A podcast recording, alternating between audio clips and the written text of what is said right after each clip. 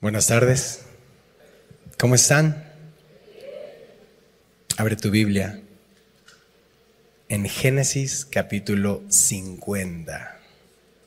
Estamos llegando al final de este glorioso, hermoso, santo, distinto libro de los orígenes Hemos estudiado juntos por más de un año y dos meses este libro y Dios nos ha concedido llegar al día de hoy a completar esta serie de Génesis. Y claro, con nuestra limitada capacidad, pero siempre en el poder de su Espíritu Santo nos acercamos a que Dios nos hable a través del texto bíblico. Y si recuerdan, Dios se revela y utiliza una familia. Utiliza la familia de Abraham, la familia de Isaac y la familia de Jacob. Y así llegamos al final. Quedan 12 tribus, están en Egipto, están entrando cada, con, cada uno con su bendición, eh, algunos con consecuencias, ¿no? Fuertes declaraciones. El domingo pasado estuvimos observando acerca de cada uno. Sin embargo, a pesar de todo lo que hicieron, a pesar de todo lo que sucedió en las vidas de estos hombres, a pesar de nosotros, Dios nos visitará, porque se trata de su gloria. A pesar, sí, ya está expuesto, ya me identifiqué con un montón de esos hermanos, pero Dios nos visitará. Eso fue lo que eh, José, es lo vamos a leer el, día de hoy. Eh, habla a sus hermanos, Dios los visitará, se trata de su gloria, Dios va a cumplir sí o sí las promesas que hizo Abraham, Isaac y Jacob. Y aun cuando nuestras debilidades son expuestas, necesitamos siempre ver las promesas de Dios. De eso se trata venir al texto bíblico. Jesús dijo, vosotros estáis limpios por la palabra que os he hablado. Es decir, estamos siendo lavados mientras escuchamos el texto con fe, mientras leemos, mientras nos vemos expuestos eh, vemos esta promesa que vendría el león de la tribu de Judá, Silo, el Mesías, Jesucristo, y vino. Jesús vino. Así que de la manera en que termina este libro, estamos viendo una familia ya crecida, pero está en medio de un pueblo pagano, idólatra, que está en contra del Dios de Israel, ¿cierto? estas tribus de Israel. Hoy en día los creyentes en Jesús estamos igual en un mundo hostil al Evangelio, hostil a la palabra.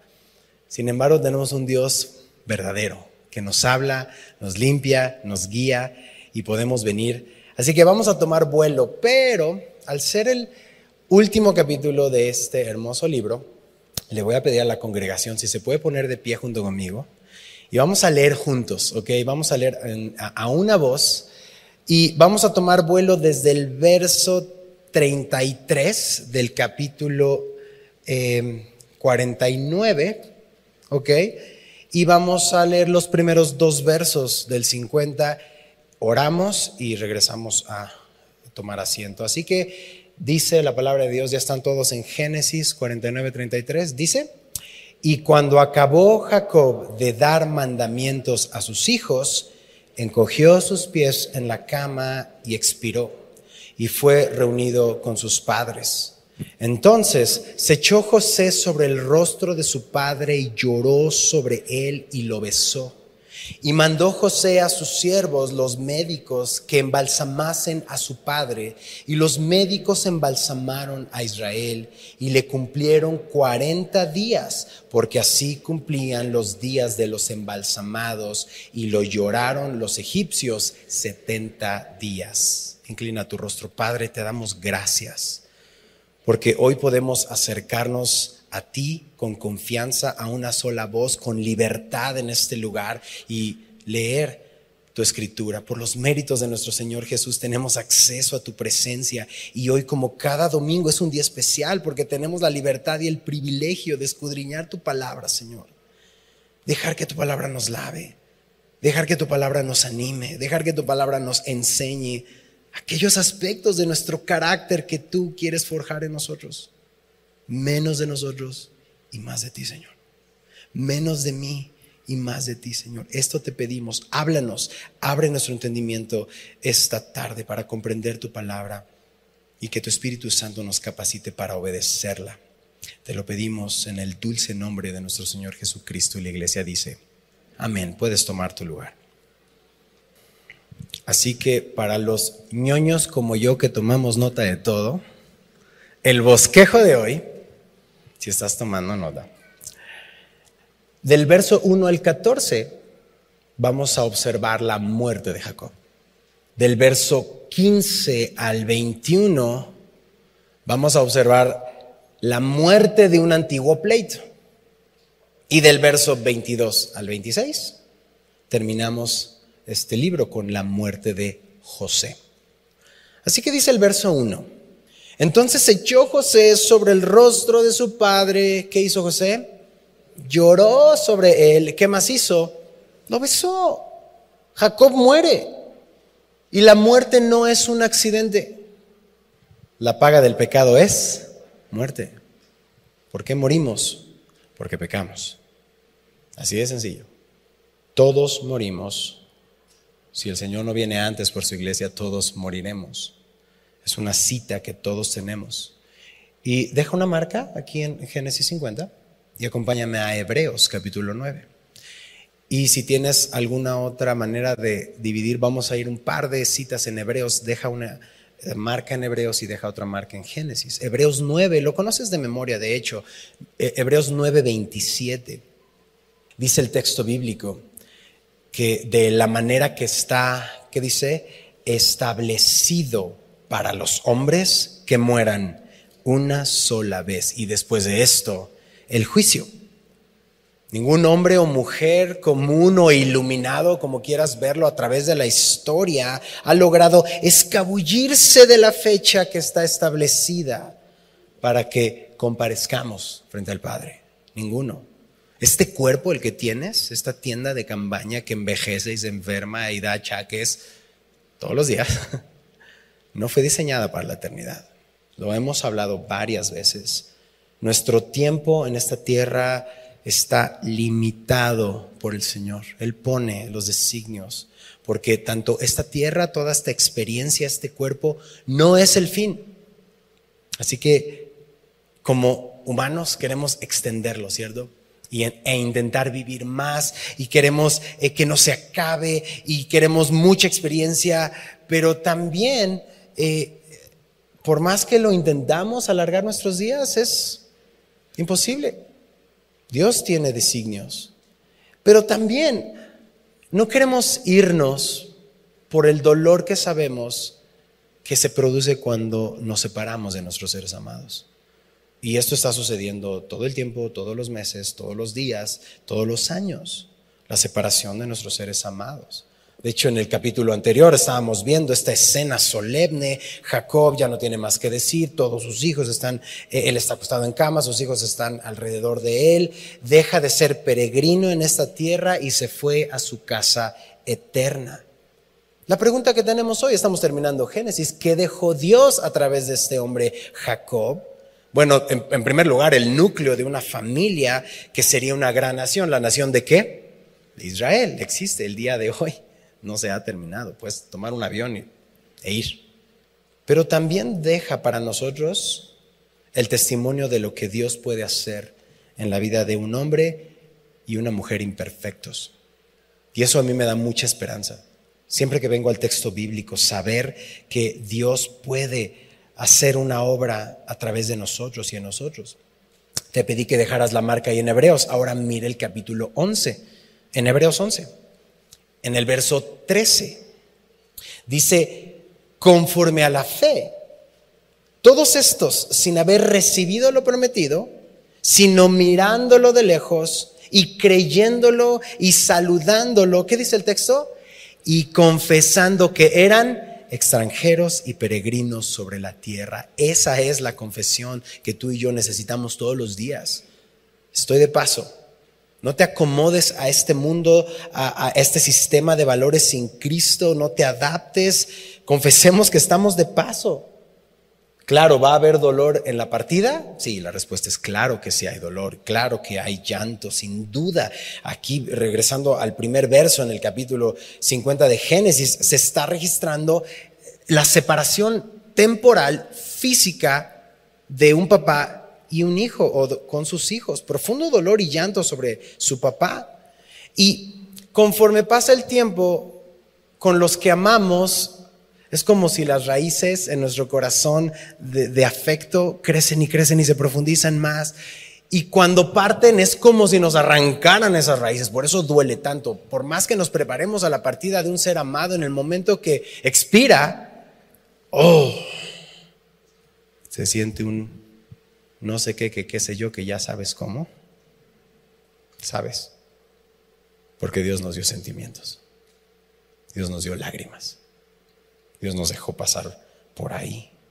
Y aun cuando hayan partido bebés antes de nacer, duele. Durante el nacimiento duele. De pequeñitos, de jóvenes, de adultos, de ancianos, hay dolor porque el luto es parte de la vida. El luto y el dolor es parte de lo que vivimos. Pero en el luto y el dolor, para un cristiano, hay esperanza.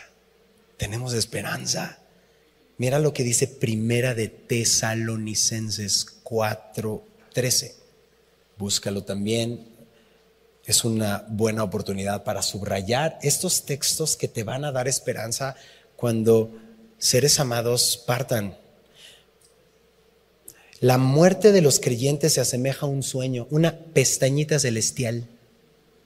Mira lo que dice el verso 13. No queremos, hermanos, esto está hablando a los creyentes en Jesús, que ignoren acerca de los que, ¿qué dice?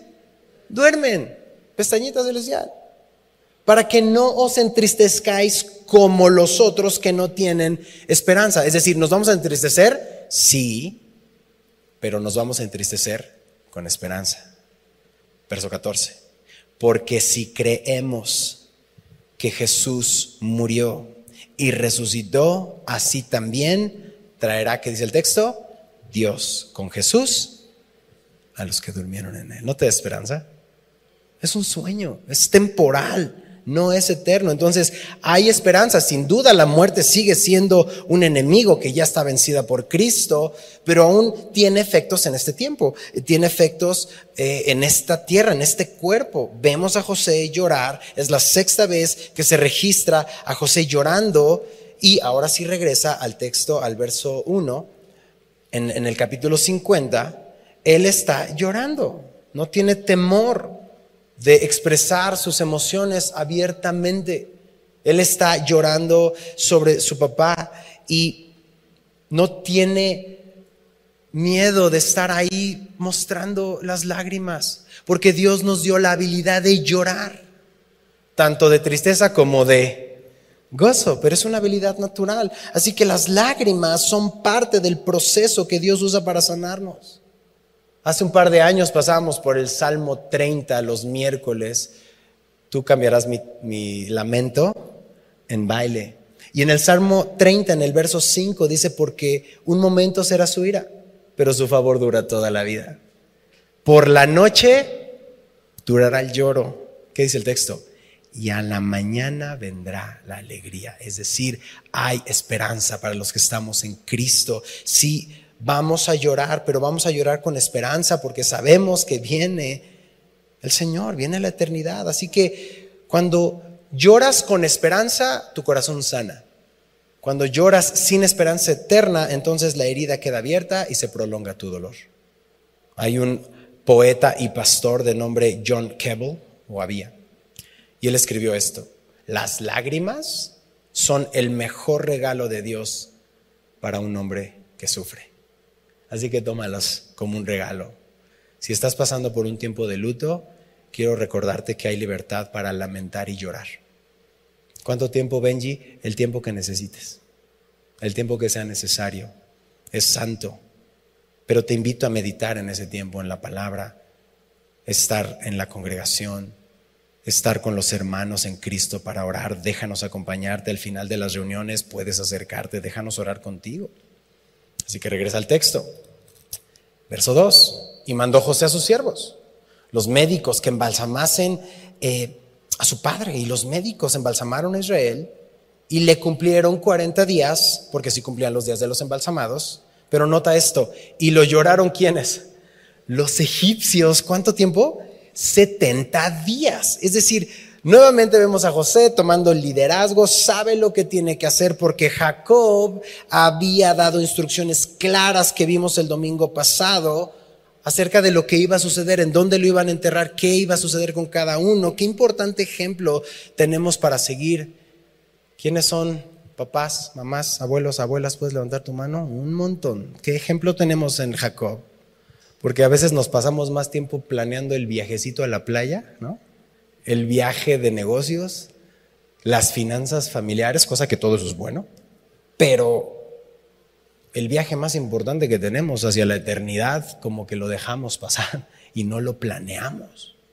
Es importante, Jacob instruye a sus hijos acerca de su entierro. Jacob instruye a sus hijos que todos sepan, todos sepan, para que no existan pleitos. Todo está claro, todo está dicho. Así que no ignoremos, familia, y, eh, en preparar los detalles de este viaje. Y yo lo veo en este verso, simplemente como una parte práctica, demasiado práctica. Por eso pedí que levantaras tu mano, para que supieras que necesitamos prepararnos para el viaje de la eternidad. Y si estás tomando nota, número uno sería, ¿dónde vas a pasar la eternidad? Si no has hecho la paz con Dios, no puedes tener la paz de Dios. Y pareciera que es lo que menos pensamos. Necesitamos estar en paz con Dios por medio de los méritos de Cristo, recibir la salvación por fe, la eternidad. Cuando estés seguro de eso, punto dos, bueno, ¿qué instrucciones y preparativos vas a dejar? No tiene que ser necesariamente económico ni posesiones. Hay muchos temas más importantes para dejar plasmados. Número tres, aquí está en el texto, ¿eh? ¿están todos enterados? Todos necesitan saber que en estos tiempos tú estás preparándote. Claro, hoy tenemos testamentos, gracias a Dios puedes hacerlo y lo deberías hacer instrucciones prácticas de propiedades, de educación de tus hijos, de cuidados, tenlo claro. No sabemos cuándo Dios nos va a llamar a su presencia, no dejemos problemas. Jacob no dejó problemas, le dijo tal cual, esto es lo que va a suceder. Pero número cuatro, y creo que es algo demasiado importante, elige a alguien que tema a Dios para que pueda llevar a cabo lo que Dios te ha indicado, para que pueda llevar a cabo lo que Él te ha dicho. Elige, busca dentro de los tuyos quien pueda llevar a cabo esto. ¿Qué es lo que hizo José? Él se encargó, preparó el cuerpo, le pide a sus médicos que sean embalsamado. Y por cultura general sabemos que los egipcios son buenazos para esto, ¿cierto? Sin embargo, para ellos era religión porque ellos pensaban que iban aún más allá, entonces sus cuerpos eran los mismos, ¿te imaginas? Y te vas así, ¿no? Entonces eh, tenías que pasar este nuevo viaje a este eh, inframundo. Pero José dice, mm, no con los sacerdotes, voy a decir a los médicos que lo hagan, que preparen, porque mi papá tiene que viajar, bueno, el cuerpo más bien. Tenemos que llevarlo, haz de cuenta, unos kilómetros, entre 700 y 900 desde Egipto hasta eh, la cueva de Macpela. Es como si fuéramos de aquí en una procesión fúnebre hasta Monterrey a pie, ¿no? Entonces, pues necesitamos que ese cuerpo esté preservado, ¿cierto? Y José está viendo cosas prácticas. Estamos viendo que hay sabiduría, hay entendimiento, estás utilizando lo que Dios ha puesto. Por eso llega este luto y notaste cuántos días le lloraron los egipcios? 70. ¿Y por qué es interesante? Porque el luto de la realeza de los faraones en Egipto duraba 72. O sea, el hijo del segundo a cargo del reino, es el, eh, más bien el papá, en este caso Jacob, está recibiendo un grado de honra y reconocimiento porque Él fue bendición a todo el pueblo. Así que esta bendición de Jacob, que fue honrado aún después de su muerte, estaba investigando. ¿Y cuánto duró el luto nacional de la reina de Inglaterra, por ejemplo, ¿no? Isabel? Diez días. Entonces ese Jacob se rifó, ¿no? Verso 4. Y pasados los días de este luto que estamos platicando, Habló José a los de la casa de Faraón, diciendo, si tienes tu Biblia puedes subrayar esta siguiente línea, si he hallado ahora, ¿qué dice? Gracia en vuestros ojos, os ruego, subraya esa sección, es bien importante que hablen en oídos de Faraón diciendo, mi padre me hizo jurar diciendo, he aquí que voy a morir en el sepulcro que cabe para mí en la tierra de Canaán, allí me sepultarás. Ruego pues que vaya yo ahora y sepulte a mi padre. ¿Y qué dice? Volveré, importante, son palabras importantes, promesas importantes y peticiones importantes y la manera en que lo dice es importante. Y entonces Faraón le dijo, ve y sepulta a tu padre como él te hizo jurar. ¿Qué es este rasgo de carácter de José? José está mostrando soberbia o humildad. Es el segundo en Egipto. ¿Tú crees que no pudo ir directo con Faraón, literal, entrar a presencia de Faraón y decirle y pedirle esto? Por supuesto. Pero él va y lo habla con los de la casa del rey y lo hace en humildad. Y eso me lleva a pensar que necesitamos ser más en ese sentido como José con nuestros pies en la tierra. Por eso te dije que subrayara si he hallado gracia o favor, te ruego. Lo merecía en ese sentido, había salvado al faraón y a todos, él siquiera nada más, oye, te aviso que me voy, ¿no? Regreso en un tiempo si es que quiero regresar, pero él dice, te ruego porque voy a regresar. Y me hace pensar en cómo pedimos entonces a nuestros superiores, cómo pides tus vacaciones, cómo pides algo en, la compañía en la que Dios te ha conseguido trabajar y ser luz.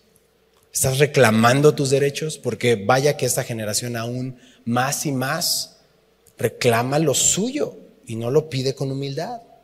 Y José es tan sabio porque va a usar las palabras de su padre. Es cuidadoso de no ofender a Faraón porque Faraón hubiera dicho, oye, pues esto es Egipto, claro que tenemos tumbas, somos expertos para tumbas, vamos a hacer una gran tumba para tu padre Jacob. Y él sabe que Jacob dijo, no, no, no me dejen aquí, no, nos vamos a ir de aquí. Entonces él dice, ok, voy a usar las palabras de mi papá y voy a prometer, no solo cumplir el juramento que le hice a mi papá, sino que voy a prometer que voy a regresar a trabajar contigo. Voy a estar aquí. Y seguramente los años de hambruna ya habían quedado atrás, el país es próspero, José es muy amado, muy querido, es un gobernante sabio y justo. ¿Cuánto necesitamos en nuestro mundo algo así? Pero la diferencia de un gobernante sabio y querido y justo es que teme a Dios. Eso es un José. Así que se acerca en humildad al rey, y trabajó y fue cuidadoso, se ganó su confianza por años, se ganó el respeto. Estaba hablando hace un par de días con un amigo y él tiene una posición donde constantemente está entrevistando candidatos y me dice, Benji, qué difícil. Al inicio ponía así mis condiciones y quiero que tenga estas, estas, estas, estas calificaciones. Ahora casi, casi, con que respire, mándenmelo, ¿no? Porque llegan con soberbia, llegan antijosés, haz de cuenta, ya para no ponerlo más, antijosés, sin humildad, sin respeto, sin compromiso. Quiero decirte, jóvenes, sobre todo que están comenzando su carrera profesional o estudiantes, pero también si ya llevas años en ella, cuando eres un José, se nota. El mundo lo nota. Faraón lo nota. Egipto lo nota. Necesitamos ser más José porque José últimamente es como Jesús. Es una imagen. Estamos glorificando a José, estamos glorificando a Dios por lo que hizo en José. Evidentemente, evidentemente, mira lo que dice el verso, Faraón le concede su petición y le dice, ve, claro, sepulta a tu padre, como él te hizo jurar. Verso 7, entonces José subió para sepultar a su padre pero él no va solo, él se ha ganado el amor del pueblo, él se ha ganado el respeto de todos los dignatarios. Todos quieren ser como José. Y si tú vas, yo voy contigo, bro, a donde vayas. Eres mi capitán, eres mi líder, eres mi gobernante. Yo voy contigo. Y mira lo que dice, subieron con él todos los siervos de Faraón, los ancianos de su casa y todos los ancianos de la tierra de Egipto y toda la casa de José y sus hermanos y la casa de su padre solamente dejaron en la tierra de Gosén sus niños, sus ovejas y sus vacas. Subieron también con él carros y gente de a caballo y se hizo un escuadrón que dice el texto muy grande y llegaron hasta la era de Atad que está al otro lado del Jordán y endecharon allí con grande y muy triste lamentación. Y José hizo a su padre duelo por siete días. Y viendo los moradores de la tierra, los cananeos, el llanto en la era de Atad, dijeron, llanto grande es este de los egipcios. Por eso fue llamado su nombre Abel Mizraim, que está al otro lado del Jordán. Verso 12, hicieron pues sus hijos con él según les había mandado. ¿No te gustaría que tus hijos hicieran algo así? Verso 12. Hicieron pues sus hijos con él según les había mandado. Hubo una respuesta de obediencia más allá de la muerte de Jacob. Pues lo llevaron, dice el verso 13, sus hijos a la tierra de Canaán y lo sepultaron en donde? En la cueva del campo de Macpela, otra vez, la que había comprado Abraham con el mismo campo para heredad de sepultura de Froneleteo, al oriente de Mamre. Y volvió José a Egipto, él y sus hermanos y todos los que subieron con él, a sepultar a su padre después que lo hubo sepultado.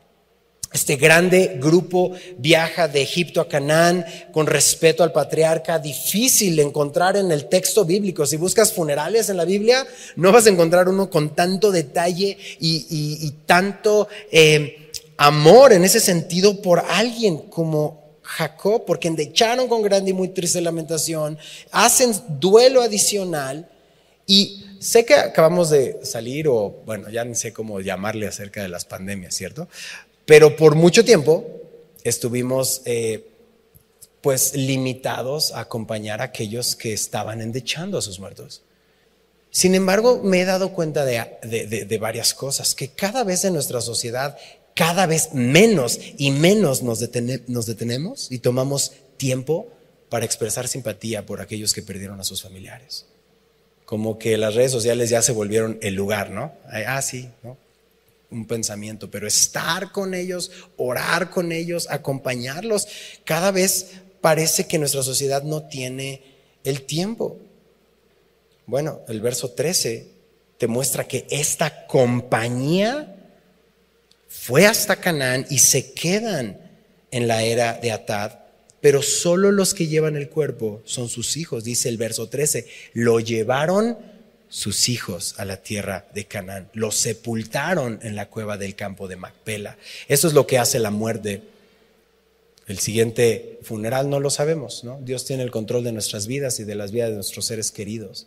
Pero algo que he notado y sé que tú lo sabes es que la muerte también nos une. La muerte une familias porque hace recordar lo importante y entonces dejamos lo urgente y nos enfocamos en lo importante, reúne familias porque todos vamos para allá. Y sabes, solo recuerda en Génesis, cuando murió Abraham, ¿quién se reunió? Isaac e Ismael. Y fueron a dónde? A sepultarlo donde ya estaba Sara. Abraham y Sara están en la cueva de Macpela. Después se reunió Esaú y Jacob para el funeral de quién? De Isaac, su papá. Y también ahí está sepultado Isaac y quién? Rebeca. Y ahora ahí fueron sepultados Lea primero y ahora Jacob.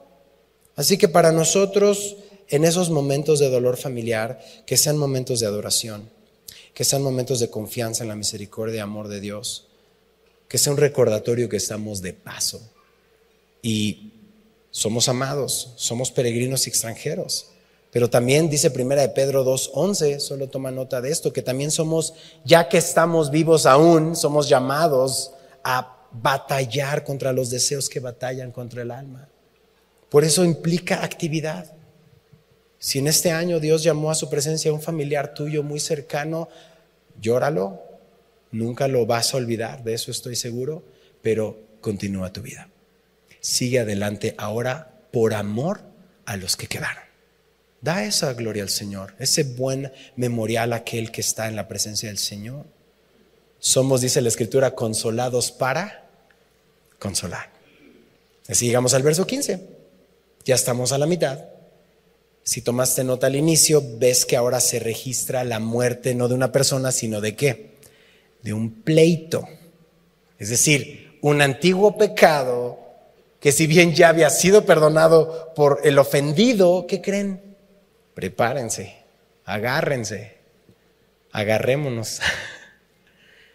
no habían confesado expresamente, no habían pedido perdón los ofensores. Mira lo que dice el verso 15, vivían en temor. Viendo los hermanos de José que su padre era muerto, dijeron, quizá nos aborrecerá José y nos dará el pago, ¿qué dice el texto? De todo el mal que le hicimos. Esto es muy importante familia. De hecho es, de aquí obviamente vamos a ver otro tema más, pero Estoy seguro que Dios quiere hablar a nuestra vida porque estos hermanos se dieron cuenta que ya que se murió su papá, ya no hay un mediador entre ellos y José, el, segundo hombre más importante del reino. Ya están a expensas, si quieres verlo así, de él. Pero el segundo hombre más importante de Egipto, su hermano, ya los había perdonado. Ya los había perdonado y ellos todavía tienen miedo. Déjame, lo repito ya los había perdonado y ellos todavía tienen qué? Miedo. Esto es muy profundo. Porque José, oye, ¿por qué, ¿por qué tienes miedo? Ya te besó, ya lloró contigo, ya te perdonó, ya hicieron las paces, ya te explicó que lo que tú le procuraste para mal, Dios lo encaminó para qué? Para bien.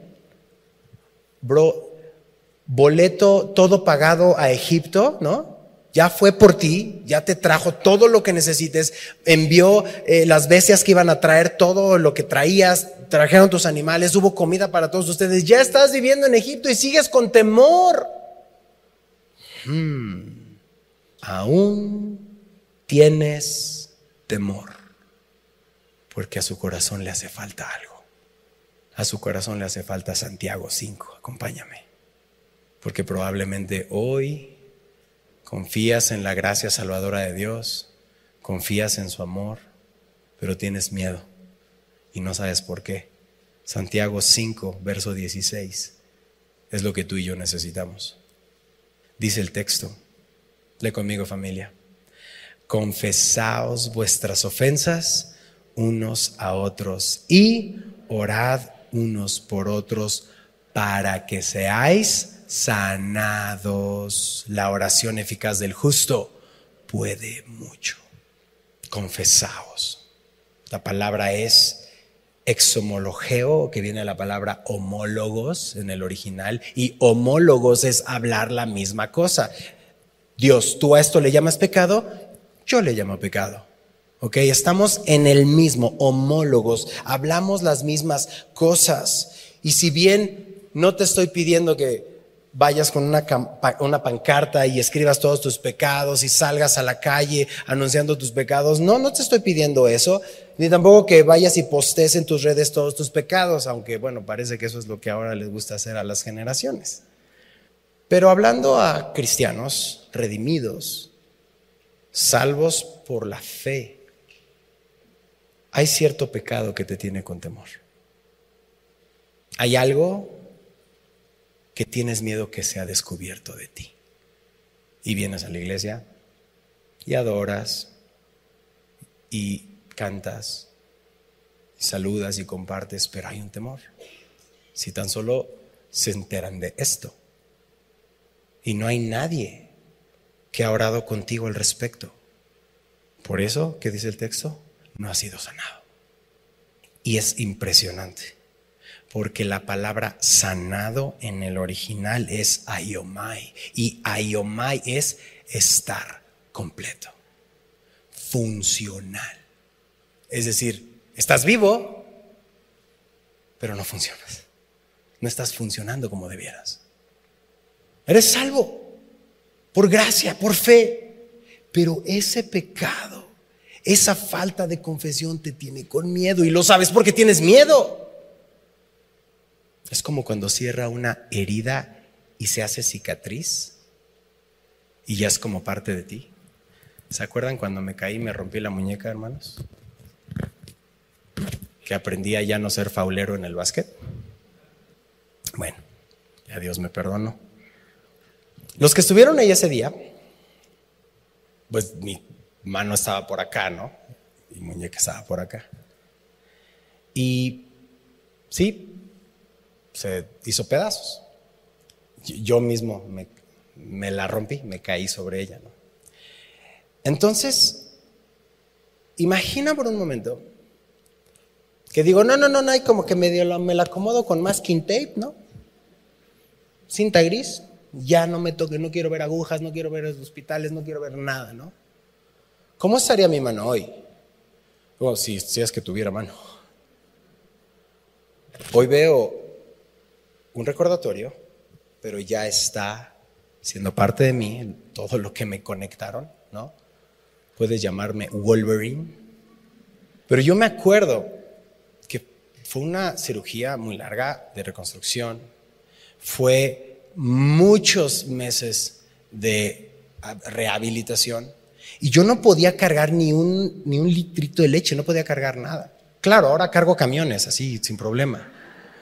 De juguetes, espérenme, no he terminado, de los de Pablo. Pero quiero decirles que no estaba funcional. O sea, la tenía, pero no funcionaba. No cargaba. Y tú dices, empiezo a ver hacia dónde vas. Vienes a la iglesia, adoras al Señor, estás aquí, pero no has sido sanado. Porque para ser sanado necesita haber una cirugía, necesita haber toda una obra redentora en tu vida. La bomba de la gracia nos tiene que explotar en la cara para saber cuánto hemos pecado y cuánto Dios nos ha amado. Y empieza un proceso lento, lento, lento, pero seguro que es la palabra en tu vida un día a la vez. Y comienzas a ser sanado, y comienzas a ser restaurado, y comienzas a conocer tu condición, y comienzas a darte cuenta que necesitamos confesar para ser sanados. Y el recordatorio va a estar, como yo lo tengo aquí, pero ahora vas a ser funcional. Por eso nuestros matrimonios no funcionan. Por eso nuestra vida o nuestra paternidad no funciona. Está ahí, pero no funciona. Por eso nuestra intimidad en el matrimonio no funciona. Porque no hemos sido sanados, porque no hemos confesado. Y si eres hijo, el Espíritu Santo te está revelando en este momento que, porque así te ama Dios. Esposos y esposas, hijos e hijas, abuelos, abuelas, jóvenes, ¿qué es aquello que aún no has traído a la luz? Si eres casado a tu cónyuge, ¿qué es aquello que no te trae completo y te trae disfuncional? Solo hay un camino. Y me vas a decir, Benji, la confesión va a traer mucho dolor. Sí, créeme, la cirugía trae dolor.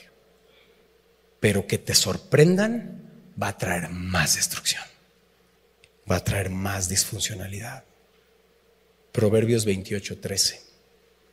Te vas a sorprender porque generalmente leemos cuando hablamos acerca de la confesión de pecado el verso 13. Y hoy te vas a dar cuenta qué dice el 14. El que encubre sus pecados no prosperará, mas el que los confiesa y se aparta alcanzará misericordia.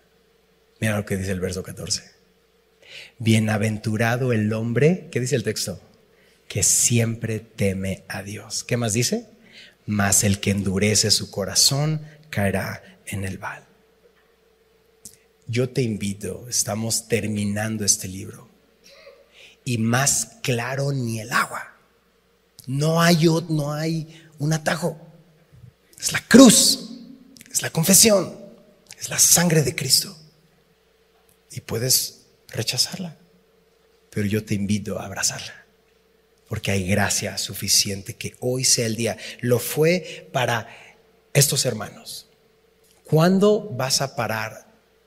Porque sigues corriendo y sigues corriendo y sigues intentando negociar tu pecado y sigues intentando decir, pues bueno, es que Dios ya se olvidó de mí, y que Dios esto y que Dios lo otro, y estás todo el tiempo y así, así estamos. Pero ¿cuándo vas a decir el punto de que te detienes a los pies de la cruz y le dices, como dirían los gringos, bless this mess? Bendíceme aquí, Señor.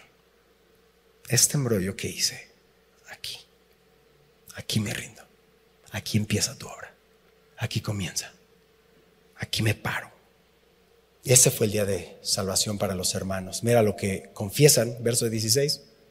Ahí regresa al, capítulo. aunque te vas a reír un poco porque te digo que parecen mexicanos, pero bueno, ahorita vas a ver por qué. Y enviaron a decir a José, ¿no? Esta es la mexicanidad de, de los hermanos de José. Tu padre mandó antes de tu muerte diciendo, así diréis a José, te ruego que perdones ahora la maldad de tus hermanos y su pecado, porque mal te trataron, ¿no? ¿Qué, qué, qué, qué, qué? O sea, parecen patadas de ahogado, pero suena difícil que Jacob hubiera dicho esto a ellos si, si, no estuviera en presencia de José. Ya estuvo con José todo un capítulo como para haberle dicho esto y no está registrado en el texto. Sin embargo, ellos han confesado su pecado y es el momento en que tienen miedo porque piensan que José se va a vengar y, quieren un mediador y buscan un defensor y buscan misericordia, pero llegó la hora de la verdad. Y José, pues llora porque él ya los había perdonado, pero dice, ¿cómo es posible después de tanta gracia y tanto amor y tanta misericordia? No te la crees, no me crees.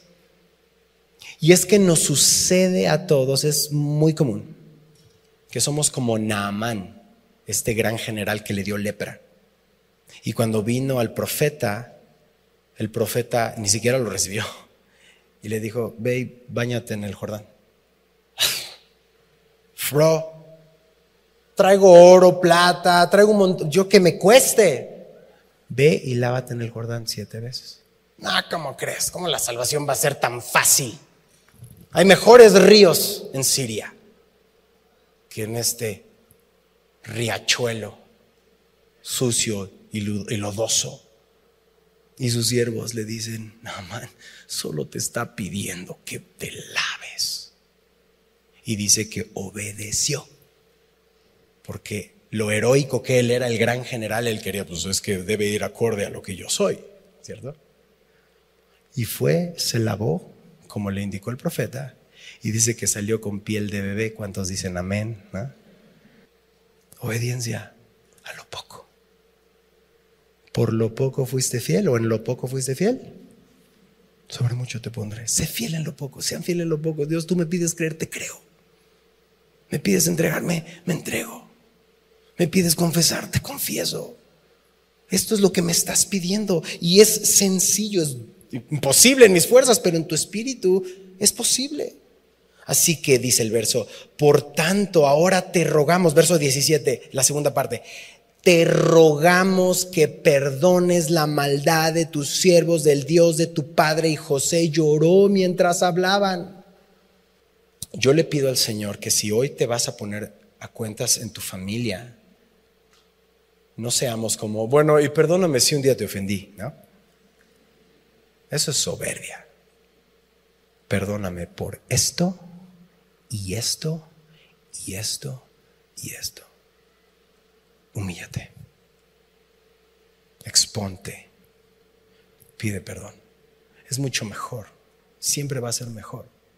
Porque cuando vienen a sorprendernos, cuando vienen a decirme, sí, soy eso y más, y mi esposa ya lo sabe, y Dios ya lo sabe, y mi pastor ya lo sabe, bro, soy una fichita. Pero Dios me salvó, ya no lo ando cargando. Eso es lo que era. Ya no soy eso. Así que pide perdón, sé específico, te ruego que perdones la maldad que te hice. Y cuando José llora es porque, claro, él él ha visto todo lo que les ha mostrado en amor y no lo creen. Y yo pienso que eso es un ejemplo de lo que Dios hace. O sea, ya nos dio gracia, ya nos dio misericordia, ya nos dio salvación. Él está con nosotros y nos cuesta trabajo abrazarlo y creerlo. Así que estoy seguro. Hablo por mí, pero estoy seguro que hablo por un, par más aquí en el auditorio y en casa. Que tenemos algo o mucho que deseamos que no hubiéramos hecho o te hubieran hecho. Pero quiero recordarte que aunque no puedes regresar al pasado, sí puedes corregir la relación al presente. Sí puedes venir a la confesión, sí puedes venir a la disculpa, sí puedes venir a la reparación del daño. Son parte. Por eso lo vimos en la cruz del Calvario, en el árbol. Cada vez que veo un árbol de Navidad, me recuerda. Colgaron al Señor en un madero, en un árbol. Y eso costó. No fueron besitos celestiales, hubo muerte. Así que confesión, pedir perdón, no solo se queden en palabras, sino que existen en nosotros frutos dignos de arrepentimiento. Juan el Bautista en Mateo 3, 8 les dijo a los fariseos, hagan frutos dignos de arrepentimiento. Y es que tendemos a decir, ok, voy a la iglesia cristiana, dime Benji, ¿qué tengo que hacer? Me bautizo, check. Me congrego, check. Me disipulo, check. No es un checklist. De una vez te lo digo, no lo hagas. No lo hagas. El cristianismo no salva. ¿Lo repito? El cristianismo no salva. Cristo salva.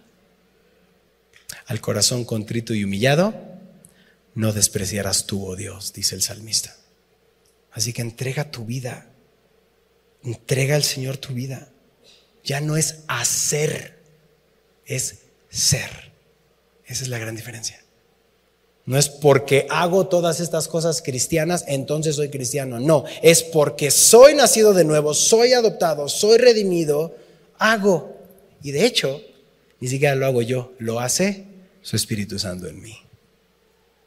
Por eso en el verso 11 de Mateo 3, si alguien fue para allá, Juan le dice a, a la multitud, yo a la verdad os bautizo en agua para arrepentimiento, pero el que viene tras mí, hablando de Jesús, cuyo calzado no soy digno de, llevar, es más poderoso que yo. Él los bautizará, lo sabes de memoria, en Espíritu Santo y fuego. Tú y yo necesitamos la llenura diaria del Espíritu Santo. La vida cristiana se vive en el poder del Espíritu Santo. Por eso pasan los meses y los años y dices, no, pues es que yo intenté el cristianismo y ni funciona. De una vez te digo, no funciona. La religión no funciona. Ninguna. Jesús es el camino, la verdad y la vida. Nadie viene al Padre si no es a través de Él. Seguimos a Cristo, nos llaman cristianos. Somos de Cristo. Pero vivimos la vida cristiana en el poder de su Espíritu Santo. Si no va a ser un martirio cristianoide. Ah, ¿Y qué, ¿Y qué más no puede hacer un cristiano? ¿No? Parece que se trata al final de lo que haces y no haces. Pide al Señor de su Espíritu ahí en tu lugar, dile, Señor, lléname de tu espíritu. Usa tus palabras, dile, Señor, lléname con Santo Espíritu. No quiero estar vacío, no quiero construir mi cristianismo, quiero que tú seas quien me mantengas. Verso 18. Vinieron también sus hermanos, se postraron delante de él y dijeron, henos aquí por siervos tuyos. Vinieron, se postraron y se pusieron a su servicio. Hay frutos dignos de arrepentimiento. Y si hoy vas a confesar tu pecado, que Dios te dé la capacidad, la valentía, la fortaleza de arreglar las cosas en casa o comenzar el camino de la reconciliación, como veíamos hace unos días, entonces ven a Dios y haz esto, ven, póstrate al Señor. Postrarte es literalmente aceptar tu condición y ponerte a tu servicio Señor, estoy para servirte, muero a mí mismo. Y claro, Dios te va a dar mayor gracia, porque dice la palabra en Santiago 4:6 que Él da mayor gracia. Dios resiste a los soberbios y da gracia a quienes? A los humildes. Ok, ya pedí perdón, ya me humillé, ya quiero restituir el daño. Ahora va el balón, ¿no? Ahí está, al otro lado de la cancha. Ahora, ¿a quién le corresponde responder? A José. Así que, esposa o esposo, hermano o hermana, si la palabra de Dios aplica a tu vida hoy y alguien va a acercarse contigo a pedirte perdón y a confesar su pecado, no le pagues mal por mal. Mira lo que dice el verso 19. Esta es la respuesta de alguien que ha sido perdonado, redimido, ofendido, maltratado y responde así. ¿Qué dice? Respondió José, no temas, ¿acaso estoy yo en el lugar de Dios? Vosotros pensasteis, mal contra mí, mas Dios lo encaminó a bien para hacer lo que vemos hoy, para mantener en vida a mucho pueblo. Así es que cuando Dios ha sanado tu corazón, es evidente que José les va a decir que no tengan miedo porque el perfecto amor echa fuera el temor, lo conoces. Es humilde porque les afirma, hey, yo no soy Dios, yo no voy a hacer la espada de la venganza sobre ti. La venganza es del Señor y pido que tengas gracia. Es que de mí no va a venir una venganza. Y aparte les recuerda que el mal que le hicieron lo usó para bien. Como creyentes tú y yo debemos de saber que no importa el mal que te hagan o nos hagan, Dios puede usarlo para el bien mayor. Totalmente. La soberanía de Dios está, sobre, sobre nosotros. ¿Qué dice Romanos 8:28? Lo sabes de memoria. Sabemos que los que qué? Aman a Dios. ¿Qué sucede con los que amamos a Dios? todas las cosas nos ayudan a bien. Esto es a los que conforme a su propósito somos llamados. Tenemos ahí, ¿cuál verso a verso? Búscalo en la, en la página, palabra a palabra. Nos pasamos en ese verso nada más un tiempo. Y lo entiendes en la vida de José. Si José no hubiera sido vendido, no hubiera llegado a Egipto, no hubiera conocido o hubiera sido trabajado con Potifar, su esposa no lo hubiera acusado injustamente, no lo hubieran metido en la cárcel injustamente, no hubiera conocido al copero y al panadero, no hubiera eh, interpretado el sueño del copero y el panadero, que últimamente interpretó el sueño de Faraón por el cual llegó al puesto o al lugar o a la función donde estuvo. Si no hubiera sido el segundo en Egipto, no hubiera preparado Egipto para la hambruna, no hubiera venido la familia de Canaán, no hubiera reconocido a sus hermanos, no hubieran vivido juntos nuevamente, no hubiera sobrevivido la familia que eventualmente trajo a quién? A Jesús. Entonces todo eso sucedió porque los hermanos hicieron algo malo contra José. Entonces, quizá tú preguntes esta tarde y digas, Benji, en serio, esto que me pasó, ¿no? ¿Cómo es posible que Dios lo use para bien? Ven a la escritura y ve la cruz. Dios es experto en transformar nuestra tristeza en gozo. Ven a Jesús. Y mira lo que dice el verso 21. Ahora pues no tengan miedo. Yo los voy a sustentar a vosotros y a vuestros hijos. Y así los consoló y les habló, les habló al corazón. Sustentar, consolar y hablarles al corazón. La invitación es no des mal por mal. Deja a Dios ser Dios que después de ser maltratado José mostró amor y compasión y no se quedó con palabras y sentimientos, los mantuvo, hubo una reconciliación desde hace tiempo y hubo una restauración y hoy nos tocó la confesión y el perdón. Suelta el perdón, eso va a sanar tu corazón. Suelta el perdón, deja que Dios lo haga a través de ti. Y llegamos hacia la última parte del 22 y terminamos el libro de Génesis. ¿Listos? Y habitó José en Egipto él y la casa de su padre. Y vivió José cuántos años? 110 años. Y vio José los hijos de Efraín hasta la tercera generación, también los hijos de Maquir, hijo de Manasés, fueron criados sobre las rodillas de José. Y José dijo a sus hermanos, yo voy a morir. Pero subraya el texto que dice, mas Dios ciertamente os visitará y os hará subir de esta tierra y a la tierra que juró Abraham, Isaac y Jacob, e hizo jurar José a los hijos de Israel, diciendo nuevamente, Dios ciertamente os visitará y haréis llevar de aquí mis huesos. Y murió José a la edad de 110 años y lo embalsamaron y fue puesto en un ataúd en Egipto. José llegó a los 17 años Estuvo 93 años en Egipto y Dios le concedió convivir con su familia 51 años. Y en todo ese tiempo vio la gracia y misericordia de Dios con los hijos de Israel, fueron cuidados y protegidos haciendo un plan. Dios hizo a José padre, abuelo, bisabuelo y profetizó que saldrían de ahí. Dice Hebreos 11, 22, solo escúchalo, por la fe José al morir mencionó la salida de los hijos de Israel y dio mandamiento acerca de sus huesos. Sabía que Dios los visitaría. Estamos seguros que Dios te va a visitar porque te ama y te estás visitando ahora con su palabra. Y no te va a dejar así, no te va a dejar huérfano. Él va a estar contigo, Él lo ha dicho. Por eso creemos y actuamos de acuerdo a su palabra. Es esa fe verdadera que nos va a llevar a la obediencia práctica. ¿Y cuál es la obediencia práctica de hoy? Particularmente es que si hay temor en tu vida, pidas al Señor sabiduría para saber si es que existe algo en tu vida que hay que confesar y que hay que reparar.